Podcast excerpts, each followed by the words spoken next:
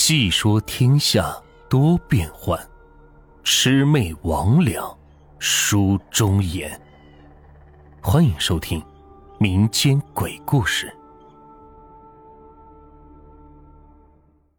今天的故事名字叫《长生的秘密》。孟勇是个自由职业摄影师。这天，他在街上无意之中发现了一个美女。刚好停在了一棵凤凰树下，梦游很快的按下了快门，绿树成荫，美女如画，完成了一幅非常不错的照片。他得意的把相机收进包里，正准备离开，却有个人挡住了他的去路。那是个约莫六十岁的老年人，貌不惊人，额头左边还有个痦子。他问：“你刚刚是不是拍照了？”把我照了进去，请你删掉。孟勇见瞒不过他，于是打开相机查看。美女背后的树旁边还真站着这个老年人。他解释道：“我就是想拍那个美女，如果你觉得把你照进去不妥，我回去用修图软件把你拿掉就是了。”回去谁知道啊？你必须当面给我删掉。孟勇好不容易拍到的美人美景。哪肯删掉，立马掉头跑了。对方追了几步，孟勇脚步较快，又对地形熟悉，没几下就甩掉了。回到家里，孟勇便找来孙毅一起鉴赏成果。孙毅是他在摄影网站认识的朋友，两个人志趣相投。孙毅看了那幅美女图，突然指着那老人说：“你觉不觉得这个人很面熟？”说着，他打开孟勇的一个文件夹，那里存放的是清朝留下的照片，现在都扫描成了电子档。孟勇也是跟着浏览了一下，在一张老照片中发现了一个过路的老年人，容貌平常，额头左边还有个痦子，跟今天这张照片里的人有七八分的相似。孟勇倒吸了一口凉气，十九世纪六十年代的照片。距今已经一百五十多年了，难道今天这个人跟一百五十多年前那个是同一个人？孙毅兴奋地说：“哎呦，看来你不是碰到神仙，就是碰到时空旅行者了。”孟勇一笑：“怎么可能？也许只是相貌相似罢了。”他不想惹麻烦，无奈还是被孙毅撺掇着去调查了。第二天。两人又来到了原来的地方，老人还在，他支了一面小旗子，上书“钱”字，手腕上套着念珠，身边还有个签盒，原来是路边算命的。孟勇已经和他打过照面了，孙毅决定自己去探探虚实。孙毅走过去，坐在了他身边，老年人淡淡的说道：“先生。”你是想问姻缘还是前程啊？孙毅回答：“我想问，怎样长命百岁？”老年人说：“生死有命，富贵在天。你这个我无法回答。”孙毅旋即拍开那两张照片，说道：“嗯，那你看这里边的人是不是你？如果都是你。”那你起码快两百岁了，难道还不知道如何长命百岁吗？老人脸色一变，人有相似，你认错人了。随即又说出今天不易出摊，便收起了行头。孙毅刚想拦，又怕惊动他人，远处的孟勇却向他使了个眼色，示意老人走进了一条死胡同。孙毅从后面追着。而孟勇从另一个出口堵着，整条巷子是一览无余，但老人却凭空消失了。直到第二天、第三天，老人都没有再出现。孟勇则想放弃，孙毅却拉住他说：“既然老人不出现，不妨问问旁边的小商小贩。旁边有一个摆水果摊的年轻小贩，这几天一直都在。”孟勇一过去就说买两斤香蕉，称完后又拿出了照片问道：“老板，我想找这个人，听说他算命很灵，你认识吗？小范一看，啊，老钱呀，他常常吹嘘自己有好几百岁了，谁信呀？孟勇忙问：“这话是他自己说的？”小范摇了摇头说：“倒也不是他亲口说的，只是这附近的人都这么说。卖围巾的大婶在这摆摊七年了，儿子都生了两个。他说老钱皱纹都没有多一条。”孟勇一听，心里也多少有点谱了，又打听老钱的住处。小范告诉他在河西巷门前有个大榕树。问完之后，孟勇准备付钱，一不小心是碰到了小范的脸，把他的眼睛给打掉了。他想帮忙去捡，小范却一个箭步冲上来，抢先的捡起来，说道：“哎，我自己来，哎，不劳烦您大家了。”找到老钱的住处，可家里没人。孟勇和孙毅是耐着性子等着。傍晚时分，老钱终于出现了。见了两人，是一阵苦笑。呵呵，怎么又是你们两个呀？孙毅威胁他说：“你最好今天把这个事情跟我们说清楚。我这位哥们可是报社记者，你不说，我就让他把你的奇人奇事登到报纸上。”孟勇当然不是什么记者，但背着专业相机，看架势是够唬人的。老钱则是摇摇头说：“哎，你们想问什么？你是怎么不老不死的？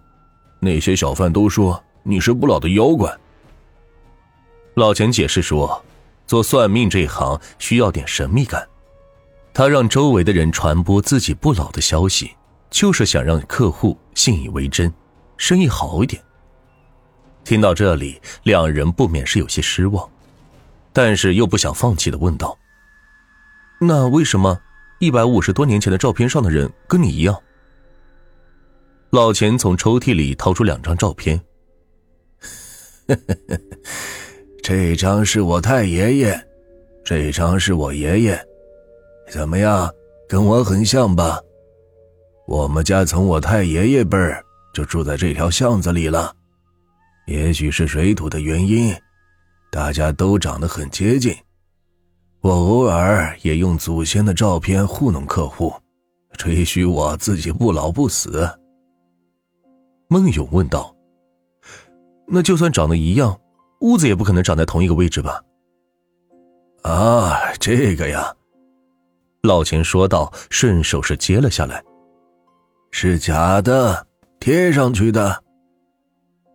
两人十分失望的走出了老钱家，老钱却要孟勇单独留一下，压低声音说：“记者同志啊，我们混口饭吃不容易，请你不要揭穿我。这是一串苦茶籽的吊坠，虽然不怎么值钱，但也算古物，你请收好。”说完，便硬塞进孟勇的兜里。临走之前，老钱又叮嘱他说：“有些人人心隔肚皮，你可千万不能轻信呀。”孟勇马上就明白他是说孙毅呢。这次孙毅这么上心，的确是有些不寻常。走出门，孙毅连忙追问有什么事。孟勇想到老钱的忠告，推说：“呃，没什么重要的事。”两个人走到巷口，见到了巷口的名牌，上面有巷子的名称和建造时间。孟勇倒抽了一口凉气。刚刚老钱说，他家从太爷爷那时候就住在这条巷子里，可这条巷子始建于一九三三年，而那张老照片，拍摄于一八六零年前后。孙毅一愣，旋即是明白了，老钱在撒谎。两人赶回了老钱家，却听到了一阵打斗声。推门一看，老钱被两个人围在中间，在屋里是盘旋着。那两个人正是那天跟拍的美女和卖水果的小贩。这是怎么回事？孟勇是一头雾水。小贩的眼睛都被打掉了，他想起小贩捡眼睛的举动，好奇的捡起了眼镜，透过镜片往外一看，发现在场的人头上都有一串数字，好像在以秒为单位减少着，只有老钱头上的数字是静止的。他吓得连忙拿了下来，问这是怎么回事。孙毅却冷静的说：“这是生命倒计时，第一节是天数，第二节是小时数。”第三节是秒数，等所有数字都归零，就代表一个人的生命终结了。看着孟勇惊诧的表情，他继续说：“都告诉你吧，那两个打架的人是阴间的黑白无常，专门带走生命时间归零的人的。”孟勇则问：“那为什么老钱的时间是不动的呢？”老钱的真名应该叫钱谦。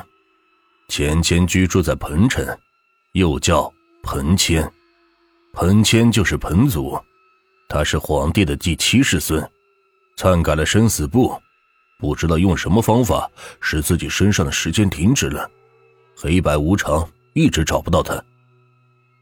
孟勇又问：“那那你是什么人？”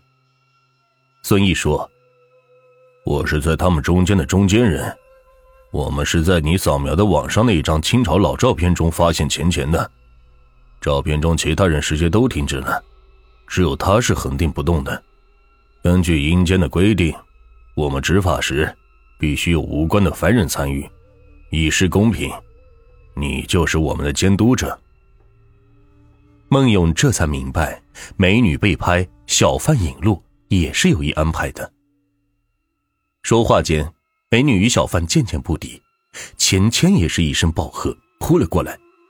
他是扑向孙毅的，孟勇却以为是想袭击自己，情急之下按了下快门，一闪是花了钱谦的眼睛。两位无常一拥而上，趁机是制服了他。钱谦仍不服输：“我活了几千岁了，早就活腻了，跟你们走也无妨。”我相信，少了一个彭祖，世间还会有千千万万个彭祖。从那之后，孙毅就再也没有出现过。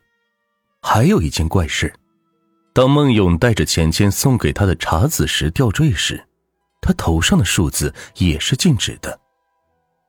神话传说，钱钱是长期吃一种神奇的茶籽，才获得了延年益寿的养生功效。其实茶籽不是植物种子，而是茶籽石，出产在山东泰山山巅，因其聚合成团形成茶籽而得名。芊芊手里的这一串茶籽石会让人停止苍老，避开黑白无常的监视，这也就是彭祖长生不老的秘密。